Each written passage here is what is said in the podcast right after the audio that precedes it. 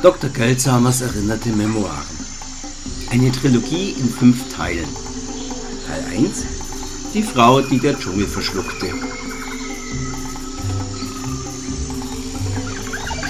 Ein Podcast nach dem spannenden Roman von Nikolaus Klamm. Eure Erzählerin ist heute wieder Annette Christian als Helena Kuiper und den Herausgeber sprechen. Die wunderschöne Musik stammt von Heinz Christian. Teil 6 Der verlorene Stamm der Etraken. 23. 24. Tag. Luftdruck, Temperatur, Luftfeuchtigkeit. Lokwi oder Lohi, ich komme mit den gutturalen Klicklauten dieser rudimentär einfachen eingeborenen Sprache noch nicht sehr gut zurecht, ist zurückgekehrt. Und sie hat einen Teil meines Gepäcks dabei. Das halbnackte Mädchen mit den kohleschwarzen, hüftlangen Haaren hat mich zuletzt doch verstanden und mir meinen Rucksack durch die Gitterstäbe meines Gefängnisses geschoben. Vielleicht wollte sie mich bislang auch nicht verstehen, denn ich habe beobachtet, dass sie und ihre Stammesmitglieder jede unnötige Bewegung scheuen. Das erscheint in der dampfigen Hitze, die der eines römischen Dampfbades gleichkommt, auch durchaus sinnvoll. Auf jeden Fall ist der Rucksack wieder da und damit viele meiner persönlichen Sachen. Allerdings hat Lokwi, ich werde bei dieser Schreibung bleiben, denn sie erscheint mir die wahrscheinlichste, vorher alle Gegenstände herausgenommen, die aus Metall sind oder sonst irgendwie ihre Aufmerksamkeit erregt haben. Die Zigarrenkiste mit dem Tagebuch und meine Bleistifte gehörten Gott sei Dank nicht zu den Dingen, die Lokwis Begehrlichkeiten weckten. Den silbrigen Spitzer jedoch trägt sie als Schmuckstück an einem Lederfaden um das Handgelenk, und sie ist nicht zu bewegen, ihn mir auch nur kurzzeitig leihweise zu überantworten. Da nickt sie nur energisch mit dem Kopf, was hier offenbar ein Nein bedeutet. Wenn ich also alles dokumentieren will, was der Expedition und mir in den letzten Tagen geschehen ist, werde ich mich notgedrungen kurz fassen oder die Stifte mit den Zähnen zuspitzen müssen. Wenigstens stehen mir nun nach vier Tagen elender Gefangenschaft in diesem exponierten Käfig mitten in der Lichtung, die Lokwis Stamm als vorübergehende Wohnstätte auserkoren hat, endlich etwas frische Wäsche und mein Necessaire zur Verfügung, mit dem ich mich unter interessierter Teilnahme und Beobachtung der fröhlichen Kinder des Stammes etwas reinigen und mich so weit wiederherstellen kann, dass ich einen halbwegs zivilisierten Eindruck erwecke. Ich glaube nicht, dass Sie hier schon einmal eine blonde Frau gesehen haben.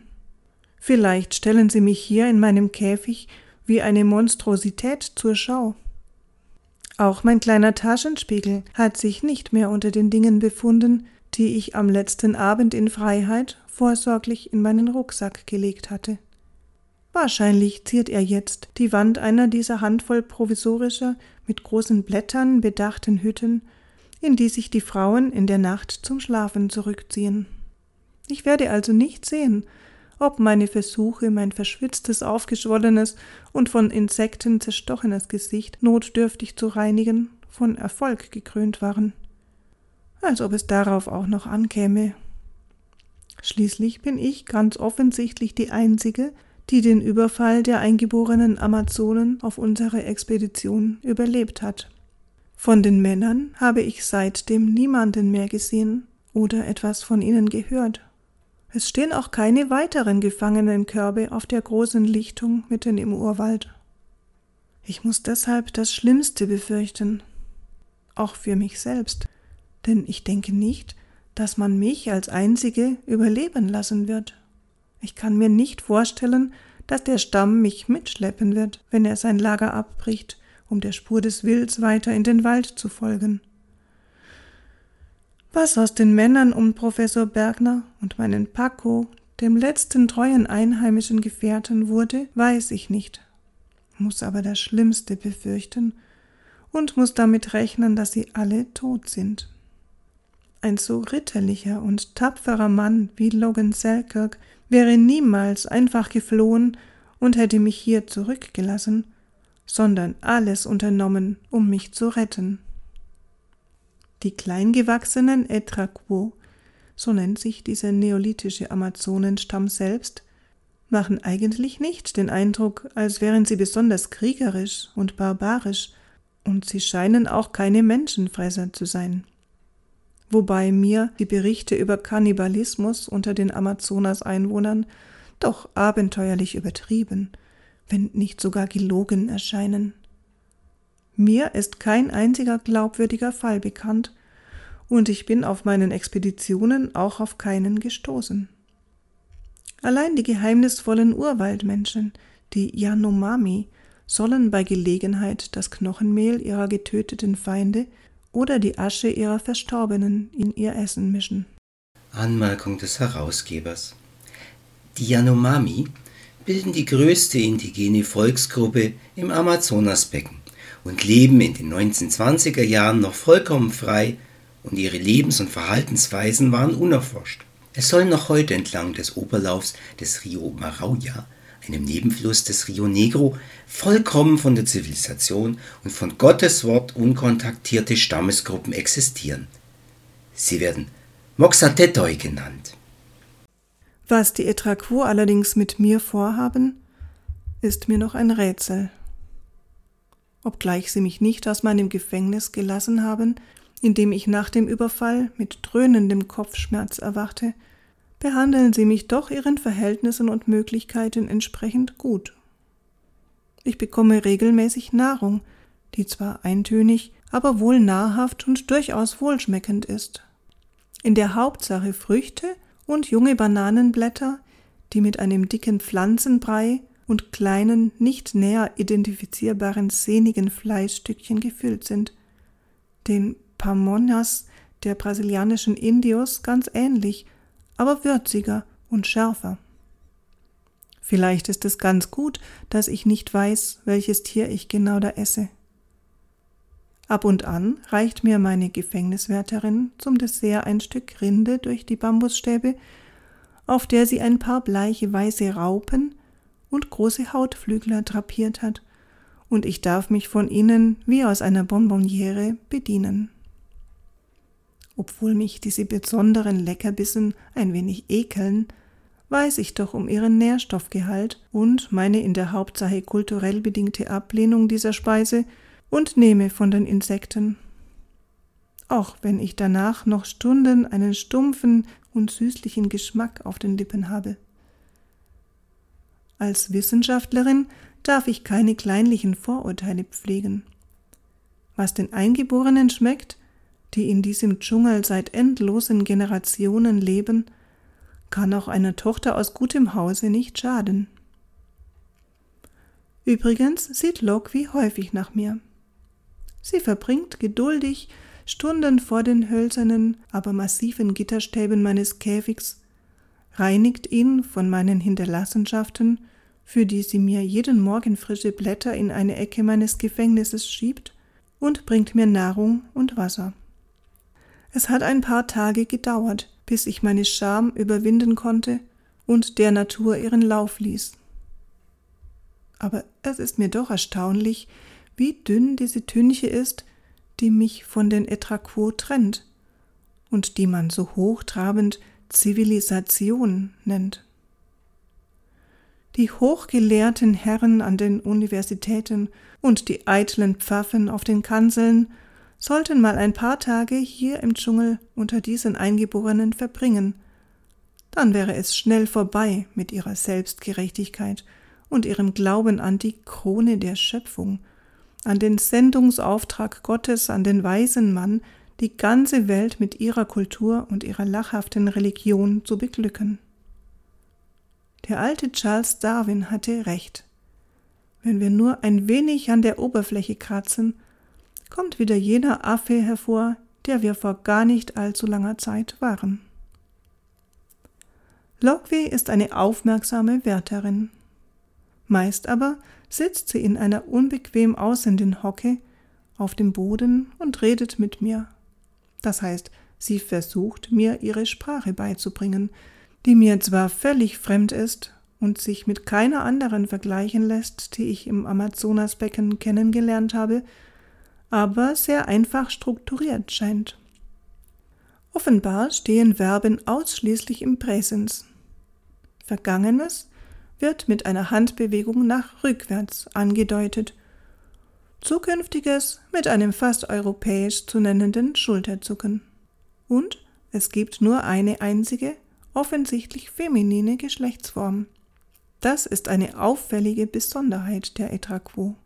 Sie besitzen eine solch extreme matriarchalische Gesellschaft, wie ich noch nie einer begegnet bin. Zu meinem Erstaunen habe ich tatsächlich noch nie einen Mann im Lager entdecken können. Auch die Kinder, die es nicht müde werden, mich lachend bei meinen Verrichtungen zu betrachten, sind allesamt Mädchen. Da die Etraquo praktisch nackt umherlaufen und auch nicht viel von Körperbemalungen und Tätowierungen halten, ist diese Beobachtung leicht zu verifizieren. Ich glaube, mir hat bisher allein die Tatsache, dass ich eine Frau bin, das Leben gerettet. Loqui, sage ich und hebe überdeutlich die Schultern. Was macht ihr mit mir? Und es hört sich aus meinem Mund wie ein grotesk singender Lautbrei an, den ein Uirapuru ausstößt. Etwa so. Da logui uguayu etaguo. Anmerkung des Herausgebers. Das Uirapuru ist eine amazonische Zaunkönigart. Sie spielt in vielen Legenden der Ureinwohner eine Rolle. Ihr Gesang gilt als Glücksbringer. Ich sollte mir unbedingt ein paar Notizen über die grundlegenden Wörter und Redewendungen machen. Falls ich diese Gefangenschaft überleben und jemals heimkehren werde, gibt es sicherlich Menschen, die sich für diese Ursprache interessieren. Im Moment aber ist mir wichtiger, den Tag zu überstehen, mit dem ich erwache. Wahrscheinlich haben die Etraquo recht. Die Zukunft ist nur ein Achselzucken wert. Ich will Lokwi fragen, was mit den Männern meiner Expedition geschehen ist, aber ich habe dafür noch keine Wörter. Ich werde mich gedulden müssen. Werdet ihr mich töten? frage ich stattdessen. Loquil lacht schallend. Ihre perlweißen Zähne blitzen, ihr ganzer gärtenschlanker, ölig glänzender Körper, der nur durch wenige Tätowierungen entstellt ist, zittert. In diesem Augenblick ist sie eine atemberaubende Schönheit, eine wilde, unbezwingbare Dschungelprinzessin. So müssen sich die Antiken die Amazonen vorgestellt haben, jenes allen Männern überlegene kriegerische Reitervolk, nach dem dieser ganze Landstrich benannt wurde, weil der Entdecker Francisco de Orellana im 16. Jahrhundert kämpfende Frauen im Dschungel gesehen haben will. Wahrscheinlich war dafür der Agavenbrand verantwortlich, aber vielleicht waren es ja Kriegerinnen der Etwaquo, auf die er bei seiner Suche nach Eldorado stieß. Obwohl die Frauen hier im Lager nicht besonders martialisch wirken, sondern in der Hauptsache damit beschäftigt sind, zu jagen, zu kochen und sich um die Kinder zu kümmern. Loqui lässt sich mit ihrem Lachen Zeit. Sie genießt es. Dann sieht sie mich nachdenklich an und nickt einmal energisch. Kurz erschrecke ich über ihre überraschende Grausamkeit. Dann fällt mir ein, dass hier ein Nicken Nein heißt. Ich atme erleichtert aus und bemerke, dass ich die ganze Zeit unbewusst die Luft angehalten habe. Das Mädchen macht eine umfassende Geste, die mein Gefängnis, das Eingeborenenlager und den Dschungel, vielleicht ihre ganze Welt umfasst. Du bist Etra Quo, sagt sie bestimmt Du gehörst zu uns. Anmerkung des Herausgebers.